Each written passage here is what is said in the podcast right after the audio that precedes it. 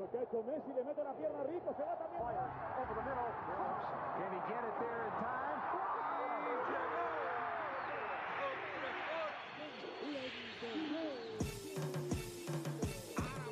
La línea en los deportes, ¿quién fue que la marcó? La garata y qué pasó por escuchar la garata, se me olvidó el ponchador. La garata y qué pasó, mi jefe en el trabajo, un memo me dio y qué pasó. Dime qué pasó, muchos han tratado y la vida lo rechazó. La garata y qué pasó, si sabes contar, dale, saca cuenta, el deporte cambió, hace años date cuenta, están mordidos, porque las encuestas dicen que estamos arriba y ustedes no suben la cuesta, te cuesta aceptarlo, que te cuesta admitirlo, información sin fundamento, eso no vamos a permitirlo, tiene miedo a decirlo, en la garata se dice, como 12 le contesto, ¿y qué pasó? 106.9, ese es mi pretexto, ¿y qué la garata de la mega, si la cambias te detesto, ¿y qué examinando el deporte con los que saben de esto. ¿Y qué pasó? ¿Y qué pasó? ¿Y qué pasó? La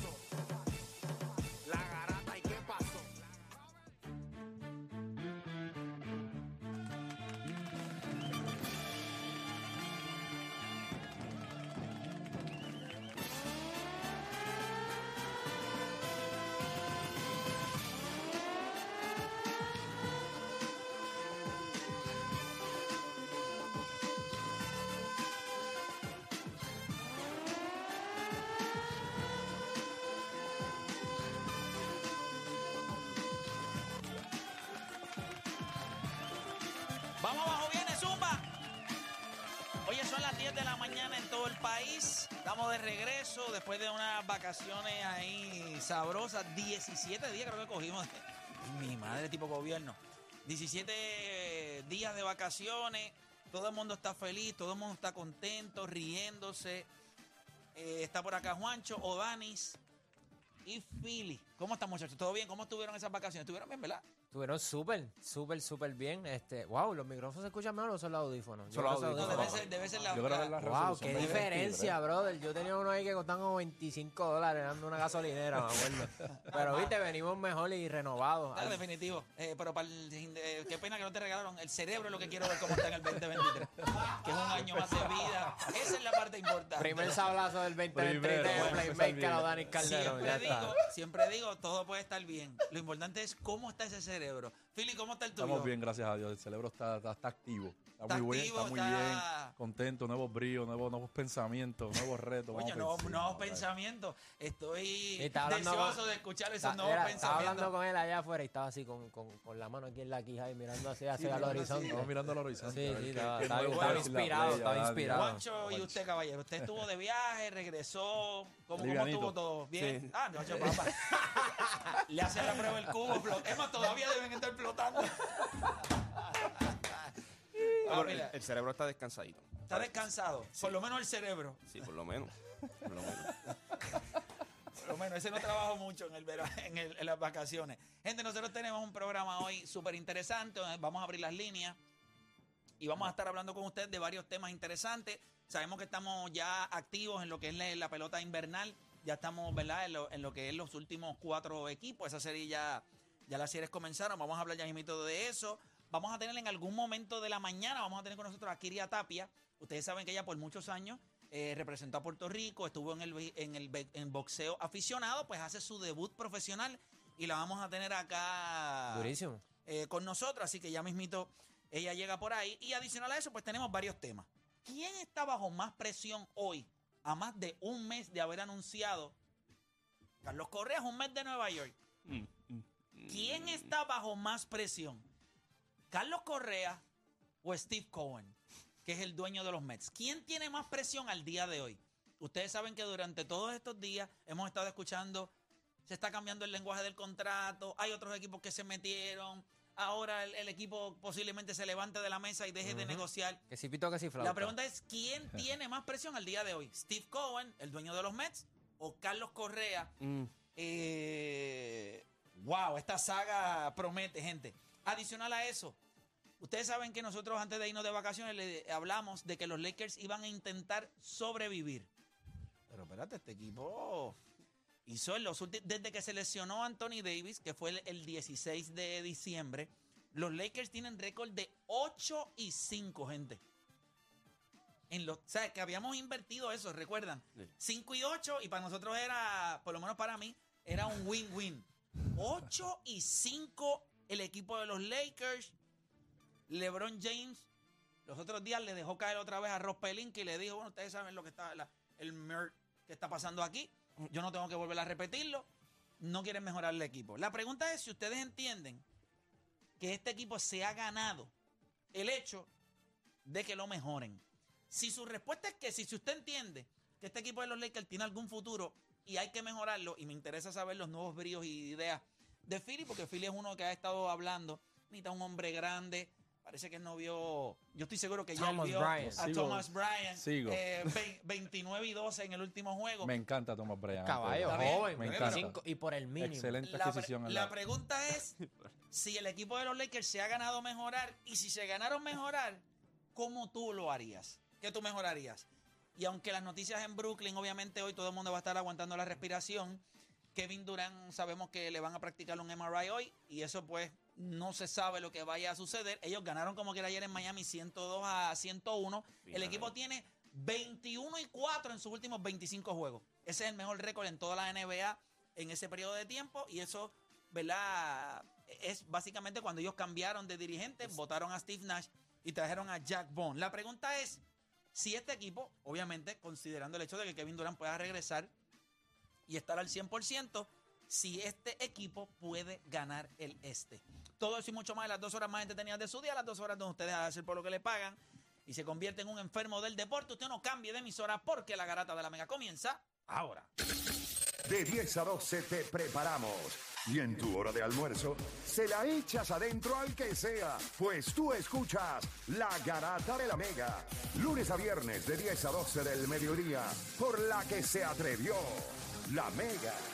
Si ya lo viste en Instagram, tienes tres chats de WhatsApp hablando de lo mismo y las opiniones andan corriendo por ahí sin sentido, prepárate. Arrancamos la garata con lo que está en boca de todos. Vamos a darle por acá rapidito. Usted está escuchando la garata de la Mega 106.9, 95.1. Y nosotros tenemos que empezar a... Vamos a empezar hablando un poquito de NFL.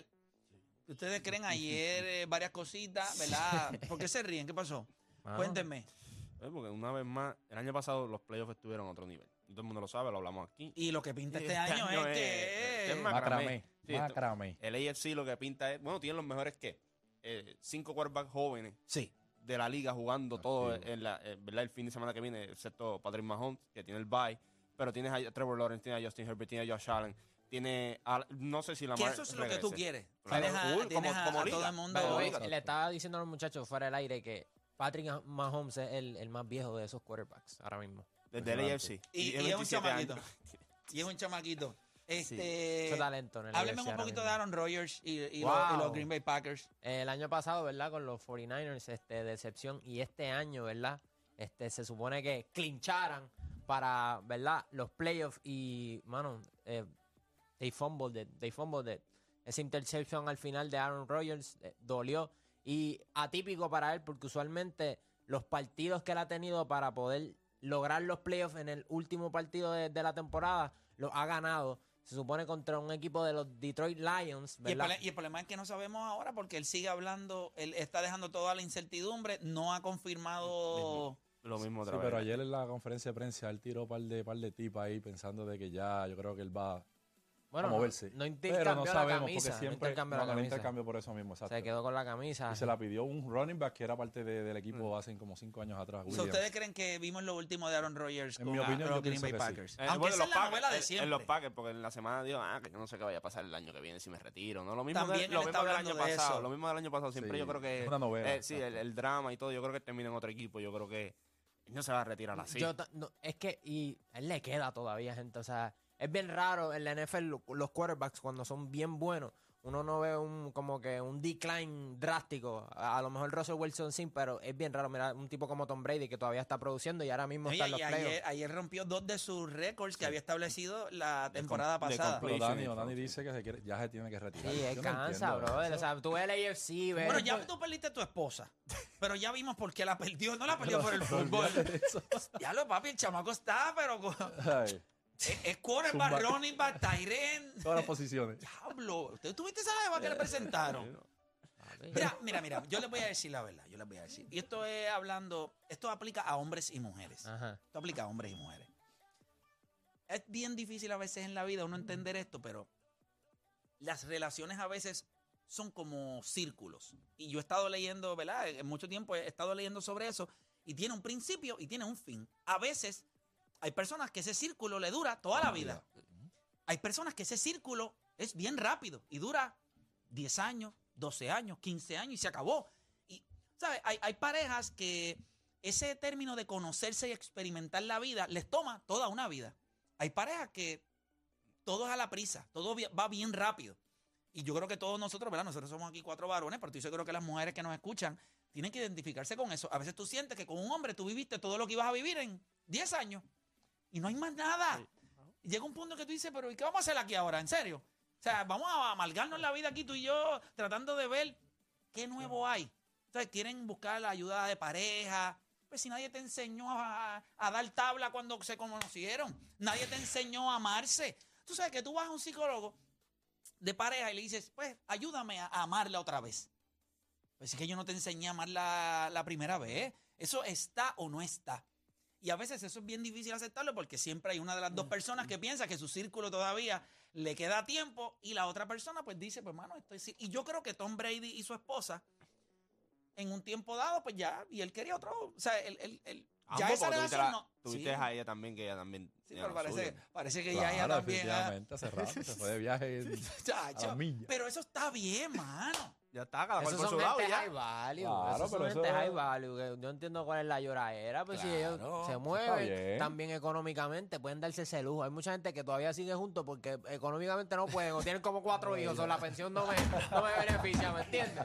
So que dejen la Por eso que usted changuería de que siempre- me dejó porque, papi, olvídate de eso, dale para adelante. Por eso que yo siempre pienso que usted tiene, cuando se habla de planificación familiar, eso es muy real. Usted no puede andar por ahí, ¿sabe? Como los pingüinos, eh, dando tabla por ir para abajo, y de momento usted viene, va, y, y a ti, ¿cuántos hijos yo tengo? Cuatro. Usted está apretadísimo. Usted está pagando sobre 2.500 pesos de pensión. o sea, usted tiene que tener un trabajo para usted y otro trabajo para pagar. ¿sabe?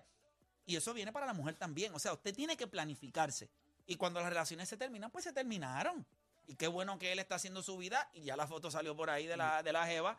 Eh, eh, Y cuando tú ves a Tom Brady también jugando, después de toda esa trayectoria que tuvo con, con su esposa, el tipo está normal. pero él terminó durísimo. Durísimo, ¿sabes? Él tuvo un poquito. Él, No, yo él tuvo un tornado. Él tuvo un tornado. Yo- yo también- tornado corto y después dijo: Espérate, espérate. Pero es que está si yo fuera él, yo también terminaría bien.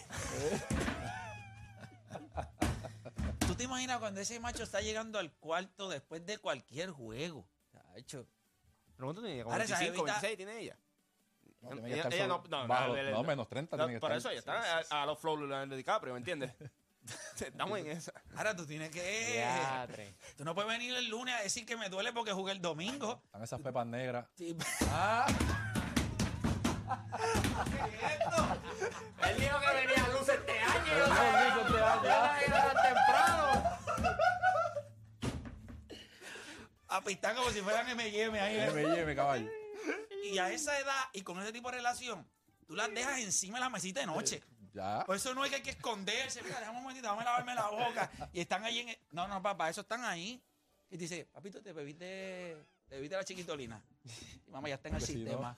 Vamos a darle media cinco hora. minutitos más y, y se supone que ya empecemos a, a calentar la fogata. Ay, papá. Pero nada, van a estar buenos, van a estar buenos. Joe Burrow Obviamente, tiene- un aceite y le preguntan ayer, mira la ventana del Super Bowl, que yo creo que, ¿verdad? ¿Cuánto tiempo? Y mientras yo, mientras yo esté aquí, un aceite, con, o el tabaco Yo te voy a la decir algo. Yo creo Un y ustedes me pueden corregir, ¿verdad? Porque ustedes yo creo que consumen la NFL mucho más que yo. Eh, no estoy seguro que la consumen mucho más que yo. Pero hay algo, tú sabes que todo el mundo habla de Patrick Mahomes. Y todo el mundo dice Patrick Mahomes es el mejor quarterback en la NFL. Yo creo que si Patrick Mahomes no existiera, no hay duda que después de él, eh, Joe Barrow. O sea, yo no creo que haya duda. O sea, antes uno decía, pues está él, está Josh Allen, que están todavía. Pero yo creo que Yo te lo dije. es más, yo te voy a decir más. En un equipo listo para ganar, como ellos, ¿verdad? Tienen su- sus opciones, yo creo que tú no pierdes con ninguno de los dos. Yo creo que tú no pierdes con ninguno de los Yo dos. te lo dije el año pasado después que pasó el AFC Championship y esto es Manning y Brady otra vez. Esto es pick and choose. Entonces, después eh, eh, Burrow, Burrow tiene la ventaja por encima de Mahomes en este caso de que Sí, pero este, año, pero este año le dio. no, y el año pasado también. Y el año pasado también. Ya la ganó tres veces. este y, año. y, y vuelve otra vez. Y Bueno, puede este el año enco- pasado. Y puede este año encontrarse otra vez en el AFC Championship Game los dos otra vez. Yo creo que si él le vuelve a dar este año, yo creo que nosotros tenemos que revaluar ahí, porque puede ser que ese sea su talón de Aquiles. Y lo tiene ahí mismo. O sea, que no hay manera de. Se lo va a clavar. eh, Por eso es lo que me gusta del AFC. Están todos los buenos, todos los quarterbacks. O sea, el que gana ahora, por ejemplo, si en los próximos 3, 4 años Mahomes gana dos o Joe Burrow gana dos, tú te das con piedra en el pecho porque yo competí con los mejores en mi posición en ese tiempo. No, y que siempre también se habla de como que cuál es el Super Bowl más difícil que se ha ganado. O sea, y si tú ganas uno en esta era, especialmente si vienes del AFC y tú puedes decir, no, yo me gané a Trevor Lawrence, me gané a Josh Allen y, y me gané a Tom Brady en la final. O sea, ridículo. ¿Quién ustedes tienen ganando este año? Mirando, mirando todo. Yo sé que Búfalo, mucha gente los tiene allá Están hasta al final, Están pero lidiando con las No, lesiones. es que, Bueno, obviamente, yo soy Tom Brady, es yo soy grande, Tom Brady. Buccaneer. eh, yo Pero sé fíjate, que yo, no, yo, no, tengo... yo, no, yo, no, yo no veo a ese equipo. Él lo No, sabe, es que él yo sabe lo sé, yo lo posibilidades. sé que ¿sabes? San Francisco es la lesiones. Bueno, pero es, que línea. Tom Brady siempre viene con un BS, brother. O sea, es, es como que es de esperarse. Sie- Siempre hay uno que tú dices, ay, ya viene. Creo que el del juego contra el de la semana 17 tuvo un juego. Supone que lo perdieran, gente. El de Mike Evans. Todo- El Mike Evans. Loco, todo le salió, todo le salió. O sea, es un tipo que bueno, tiene un pacto con el diablo, el. O sea, él el vendió su tiene. alma genuinamente ese tipo. Mano, le sale. Y pero no es que puede sacarlo. Mano, pero es que la defensa también lo ayuda. O sea, vamos a hablar claro. Y la O defensa sea, este año no es, ¿sabes? No era. So, No se está a ganan nivel, a Dallas, se ganan. Se ganan a Dallas. Full. ah, bueno, Full. Sin duda. Prime si, time, sin duda. el si hay, si algo. Lo vemos juntos si queremos. Si hay, Apostamos si si queremos. hay algo más seguro de Tom Brady, es que darle show que eso. So, yo pienso que ganan, pero la verdad la combinación de línea- que Tom Brady es seguro y Dallas choquear es. Solo- y los Giants se quedan. se quedan, Mm. en mi opinión. Pero la línea es San Francisco 49ers. Para mí San Francisco y, y Contra Tampa los Bay Seahawks. en el NFC. Oye, los Seahawks salieron súper bien, mano. O sea, se ven, ahora se ven. Ya, la verdad que. Es que es Green Bay bien. salieron- Pero es que San Francisco, verdad que es una defensivamente, estupidez. San Francisco, San- defensivamente San Francisco es una estupidez. Entonces cuando mira lo que está haciendo ofensivamente, tienes a Christian McCaffrey, llegó Divo, tienes a Josh Kittle, tienes a Ayuk. Y el quarter va jugando como si Está- fuera un veterano de 20 campañas. Va a estar bueno, va a estar bueno. Va a estar buena la. Va a estar buena la, los playoffs de la NFL. Así que hay que estar bien pendiente a eso. Nos movemos un poquito a lo que es la NBA. Eh, bueno, nos podemos mover un poquito en la, a lo que es la eh, el boxeo. Eh, Gervonta Davis. Gervonta. Tank. ¿Lo viste? Ya le ganó el primer García. Me dicen que estaba, que Sander está dándole al peto allí. Viene, viene. Eso está. Cállate la boca. eso está, ni eso está. Eso no va. Este. Eso no va. No, y después de lo que vi ayer. Cuando Pero- tú llegas con el fronteo en un tanque de verdad, Pero Ryan García está listo para esa pelea. oh, pues, que tiene que estar listo. Pero es que Me no- gustaría pero verlo si él la pelear pe- una más Una pregunta, antes de ¿quién fue el que la pidió? Él fue el que la pidió. Ahora tiene que estar re- ready. Pero está bien, pero él la pidió. pues o sea, está bien, ustedes- está listo. hay una cosa que yo creo que ustedes tienen que premiar. Ese caballero desde el día uno ha dicho, es el tipo que yo quiero. Cuando tú pides a alguien, pues mira, hay Lo que mismo que el dársela. otro, el otro está pidiendo. No, el otro nunca lo pidió. No, el no, tipo no, le siempre le decía, no, vete y pelea primero, No, haz no, pelea. no, el, del otro, pienses en no, mí. el otro que está en el peso, eh, lo mismo con Haney, dame a Basil, dame a Basil, pues así que tú haces, esos son los boxeadores que tú quieres seguir. Sí, pero ahí los que piden los sí, sí, pero pero, pero, lo- pero es que vuelvo y te digo, tú quieres ver esos Basil boxeadores. pelea una vez por, una vez por año. Él está ahora mismo allá peleando otra vez. Porque él se fue. Y mira y dice, que, ay, vente, vente, vamos. Yo peleo pero yo creo que va a ser un turno antes de pelear con no se Tiene puede- que hacerlo. Él no puede tirarse Tiene- ahí. Y, Tiene y- que ¿Y hacerlo. por qué Ryan no? Mira, yo y- pienso que Ryan y- debería pelear y con yo, yo, yo que Ryan haber hecho un Y turno. ustedes Claro. saben que Rashida Ellis eh, perdió. Eh, Sí. Obviamente había tenido, ¿verdad? Se vio su invicto. Hay unas cositas bastante medias nebulosas ahí. Mm. Porque, obviamente, cuando nosotros vinimos, él perdió contra Royman Villa.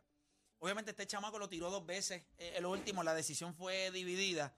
Pero cuando ustedes mira el total punches, jabs, power, todo, todo lo dominó eh, Rashidi Ellis, eh, pero no se dio así. Fue una decisión mayoritaria. Estos dos me imagino que se van a volver a ver la cara y estoy seguro que Rashidi Ellis le va a romper el alma. Pero le costó el hecho de esa pelea. Imagínate, en Toro el Ponche se acabó 12-8 a 1-14. O sea, usted metió 154 puños más que el otro tipo y usted perdió la pelea. ¿Qué tú crees? Pero también, vamos a hablar claro, también fue como que... Sí, pero las dos caídas también son Eso fue- complicadas. eso fue- eh, por eso te digo que... No sé, no sé. Pero la decisión fue dividida, fue media controversial, así que. Esta es de eso- las peleas que cuando tú miras en tu carrera después, tú le vas a ganar después, tú le vas a ganar. Pues pero tú dices, que- pero nunca debía haber es- perdido ese esa es el pelea. problema. Nunca la debí dejar que esa pelea llegara a ese punto. Llegar a ese punto. Es real. Es real. Pero yo, yo creo que también después que se te va el invicto, como que te quite esa presión también. Y el hecho de que si él tiene la oportunidad de pelear con él de nuevo, pues creo que va a estar más luz. No es como que, ah, tengo esto que perder, ya perdí. ¿me sí, pero cuando Eso tú vayas a pelear otra vez, entonces tú tienes que matar a ese Lo va a matar. Lo va Bueno, a yo, matar. yo esperaría que sí. Mira, vamos a hablar un poquito de NBA. Obviamente los Lakers han ganado cinco juegos consecutivos. Hoy viajan allá a las montañas de Denver. Ya ese jueguito es un poquito más... A la altura. Ellos, ellos vienen a- de ganarse a Denver eh, en el último juego de Anthony Davis, que lo que jugó fue básicamente un quarter. Eh, este equipo de los Lakers está jugando muy bien. Así que nosotros tenemos un tema de eso, pero eso por lo menos es lo que está pasando hoy. Anoche, lo de Kevin Durant. O sea, lo de que, yo creo que lo de Kevin Durant en Miami, eh, el hecho de cuando Jimmy Butler cae. eh, Él se dio primero con, con el- donde empezó el problema fue con el charge de Kyle Lowry. Ujú. Después él recibió como dos cantazos más en la rodilla, que fue el de Jimmy Butler que tú dices. El de Jimmy Butler al final fue el que lo sacó. Ya él se quitó el tenis, estaba molesto. O sea, él- esas son las caras que tú no quieres ver a veces cuando te dan en la rodilla o cuando te dan... Sí, eso es complicado. Eh, yo creo que, ¿verdad? La temporada de Brooklyn está ahí, ahora mismo, en ese MRI. Si ese MRI dice que él va a estar fuera dos o tres semanas, no hay ningún problema. Si dice que está fuera por lo menos uno o dos meses, yo no sé cómo ese equipo de Brooklyn, aunque vuelvo y repito, ¿verdad? Ahora mismo en la NBA y los equipos están... Yo tengo Eh, una teoría de ¿Ustedes vieron a Phoenix ahora mismo? 1 y 9. No, 1 y está- 9. Están liqueando aceite. No Sí, completo. no está Booker, No, no está está Booker. nadie, No, no, olvídate, eso. Póngale los guantes a Monty Williams y a Ayton, ya está. Eso es lo que tienen que hacer. eso En vez olvídate de Tank y. Yo no y yo de verdad, de fuera de vacilón, yo no sé. Mira, la organización de Phoenix nunca le ha dado el valor que, no, que realmente tampoco lo tiene a, a este, a DeAndre. a DeAndre Ayton. No lo tiene.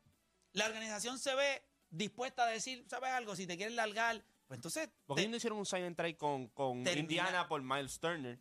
Y no mandabas allá. y ya está. Y Turner hace sentido en ese equipo Ya de está. Phoenix y mandas a DeAndre Ayton allá a Indiana que se pierda, Pero ese se es, va el a perder problema, allí. ese es el problema cuando tú no tienes dueño. O sea, en ese punto, cuando se tomó estas decisiones, era la gerencia la que estaba tomando estas decisiones porque no, hay- no había dueño, estaba el revuelo del dueño, etcétera, etcétera. El equipo se vino a vender hace poco. O sea, que es complicado. Sí, pero- pero tienen que tomar decisiones porque Por- esto no puede ser una situación ongoing no, en por, este te, equipo. por eso te digo, ahora, ¿cómo tú cambias a este tipo? Sí, ahora el valor es, bueno, lo cambias por un tipo que apesta igual, Miles Turner ahí en Indiana, porque los dos son jugadores que a nadie les Y- y importa. yo- yo- o sea, Miles Turner es un tipo defensivo, mete el triple, es un buen jugador. Los Stretch. Lakers. Suena bien para los Lakers, ¿verdad? Esa, esa, esa Es misma- porque hay- hay- ah, venimos hablando de eso ya Ah. mismito. Venimos hablando de eso ya mismito. Date Este, quieto, venimos chico. hablando de eso. Pero de verdad que Phoenix ahora mismo, y va en picada, pero sin paracaídas. Se ven y- y ya- horrible, horrible. Y en el oeste, ahora mismo lo que hay es un reguero. A los Clippers están jugando. Los Clippers están peor porque tú por lo menos tienes a tu- contra Atlanta. Perdieron Y ayer tiene- con Atlanta. Y que Atlanta y está que- jugando. Pero se la están dando como por 20. Yo, No, pa- y, en el, y en el caso de, ¿me entiendes? Fini has tenido lesiones, este, obviamente Chris Paul está entrando en edad, Cam Johnson lo perdiste Él no por- está entrando en edad. está en edad, que Él diga. está en edad. está en- bueno, no lo parece, entrando. ¿verdad? Pero- tiene 33, tiene bueno, 33. es, rela- es relativo- Tiene un fast pass Es para relativamente la vejez. joven para su edad, pero obviamente hablando de baloncesto, pues está viejo. Este, la baja de Jay Crowder y no, no es una baja. Lo que pasa es que ellos es una baja, Pero- Juancho, pero- o sea, no, no, pero ese espérate, equipo- no es una baja porque él no está lesionado. Lo que pasa es que ellos tomaron una decisión antes de la temporada junto con él y entonces le salió el tiro por la culata. ¿Por qué? Porque se lesionó Cam Johnson. Ya está. Que todo. que que si yo soy los Lakers, yo estoy buscando a Jay Crowder que las pela. Definitivamente. Y el yo creo que el stock ahora mismo de Devin Booker, pues, está, está alto y, y el valor de él, porque uno siempre decía como que no, él no, no puede cargar equipo, lo que que lo cambien. No, no, no que lo cambien, pero lo que está Escuchen diciendo es esto. que él Los es sumamente Lakers- valioso para ese equipo de Phoenix. Phoenix tiene 20 y 21. Bien, por debajo de 500. Los Lakers están a un juego de. a medio juego de Phoenix, que está en la octava posición, y están a dos juegos de la quinta posición, que es Sacramento. Tiene A que dos juegos. Booker A T tiene dos que juegos. volver. Booker T tiene que Sacramento está, eh, los Lakers están a siete juegos y medio del primer lugar, ellos están a cinco y medio. Entonces, esos son dos jueguitos. Son dos jueguitos.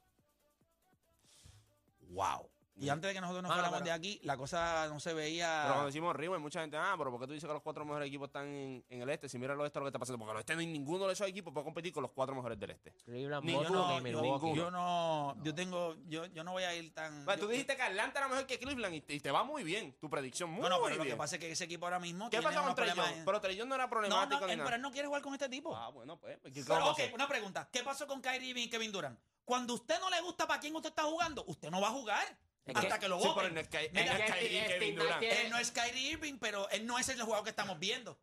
Cuando usted vio ese equipo, ahora mismo, no hay una casualidad, y yo creo que eso nosotros lo hablamos cuando hicimos Rewind. Ustedes recuerdan que yo les dije, este equipo de, de Brooklyn, una vez salgan a Steve Nash, no se asombre que este equipo de Brooklyn comience a ganar. 21 y 4. El problema era Steve Nash. Este equipo de Atlanta, ¿cuál es el problema? Macmillan. ¿Y sabes lo que están haciendo los jugadores? Ellos van, tiran sus tiritos, pero no van a dar el, el, el extra. Es que- es Yo, que- yo creo que depende de los jugadores que tú tengas. Y mira, y esto está comprobado los últimos 10, 12 No, años. porque Kyrie Irving y Kevin Durant son jugadores elite en esta liga y no querían jugar para ese tipo. No, no, pero por eso, pero cuando tú miras los últimos 10, 12 años, los equipos que han ganado, hay algo en común. Tienen obviamente jugadores ofensivos eh, brutales, pero su dirigente es defensivo. Por ejemplo, Eric Spoelstra cuando ganó era defensivo. Steve Kerr, por más que la gente quiera decir, es, un dirigente defensivo. Nick Nurse es un dirigente defensivo. Todo. Jack Vaughn ahora mismo en Brooklyn es un dirigente defensivo. ¿Qué tú necesitas? Ok, tú tienes a Kevin Durant y a Kyrie Irving. Tú necesitas que la defensa esté organizada. Con Steve Nash, esa defensa nunca estuvo organizada. Pues ¿Por no qué? Porque no es un dirigente defensivo, es un dirigente ofensivo. Cuando tú pones eso en perspectiva, ¿qué, ¿cómo se ve Brooklyn ahora en defensivo? Organizado. Es un equipo que en el perímetro no tendrá las mejores piezas, pero en la pintura se ve bien organizado y te da problemas en la pintura. Pues eso es lo que hace un dirigente defensivo, organiza las piezas. Sí, pero lo que Pero pasa es que tú, la tú- tú no cuando- tienes que tener un dirigente defensivo. Tú también tienes Ellos dentro de tu staff, ellos- como han pasado no, con claro, otros dirigentes. claro, pero Eh, mira eh. Fran Vogel, dirigentes defensivos, ¿cómo se vieron los Lakers? Pero- en pero- esa burbuja los Lakers eran oh, malísimos Pero, ofensivos, pero defensivamente no había nadie cerca de ellos. era Steve Nash- malísimo. ¿Sabes? Porque ellos tenían buen equipo. Philly, Philly, de los, ofensivamente de los tenía. 30 equipos de la liga, pero- en todas las estadísticas ofensivas estaban 15, 16, 20 y 21. Ofe- defensivamente era la crema de ese No, equipo. ese era porque, pero- porque ok, es verdad ok, en esa parte. Estoy desde- contigo en esa parte. Vi esta estadística el otro día. Steve Nash desde el 2002 hasta el 2009, todos sus equipos terminaron en offensive rating primero y segundo. Claro. Entonces tienes dos tipos como Kevin Durant y Kyrie Irving. ¿Por qué tú no vas a querer un equipo que, verdad, su fortaleza sea Ok. Y mira, esa, y ofensivo, mira ¿me esa misma estadística. El problema ¿Qué le que pasó del- ¿Y qué le pasó del 2002 al 2009? Nunca ganó ¿por qué? porque la ofensiva no es suficiente para ganar en playoffs. Tú necesitas Pero su defensiva. dirigente era Mike D'Antoni. Pues, eh, también nunca ha creído en la, de- en, la, en la- en la defensa. Cuando tú miras los equipos que han ganado, como te dije, Milwaukee, defensivamente, elite. Los Lakers, Pero es que nunca defensivamente, lo elite. vimos en Toronto, cancha. o sea que los defensivamente, elite. tienen break, pero Darringham es defensivo. Tienen break, claro, porque eso es que se están viendo bien defensivamente. Toda la temporada se han visto bien defensivos. Pero es que, es que no es A justo pesar de con que- Brooklyn a pesar- Yo creo que en este, vimos- punto ahora, en este punto ahora mismo, ellos dijeron, ¿sabes algo? No tengo que trabajar tanto en la defensa. No ahora. Vamos a meter la bola. Y yo creo que ellos lo que están haciendo es metiendo como quinto en 124, 130 puntos. Mete 130 Sí, si sí, tú pero, puedes. pero a la hora de defender, Es que ahora mira, mismo- mira los últimos cinco minutos. Hay una organización de lo Ah, que se va a hacer. Claro, Claro. porque durante todo el juego no lo tienes. O sea, ellos lo que hicieron fue: no nos vamos a fastidiar tanto. Voy a intercambiar canastos durante todo el juego, me quedo ahí. Y al final, vamos a ver si tú tienes las piezas. Y cuando ellos meten ese cuadro que tiene a Patrick Beverly, eh, tienen a Tiene a- Schroeder, a- sí. eh, Westbrook, LeBron y Thomas Bryant, ese equipo se ve bien. Se vio bien contra el equipo de. Ese tiro que metió este. Eh, Fox, que del tiro libre. Eso fue un tiro bien galdeado. Bien galdeado. Así que nada. eh, y nada, hablando un poquito de Major League Baseball, seguimos con la saga de Carlos Correa. Lo último que salió es que el dueño de los Mets dijo: esto se va a resolver de una manera u la otra y en los próximos días debemos saber qué sucede. Nosotros vamos a hacer una pausa, pero cuando regresemos vamos a abrir las líneas. ¿Quién tiene más presión hoy? Mm.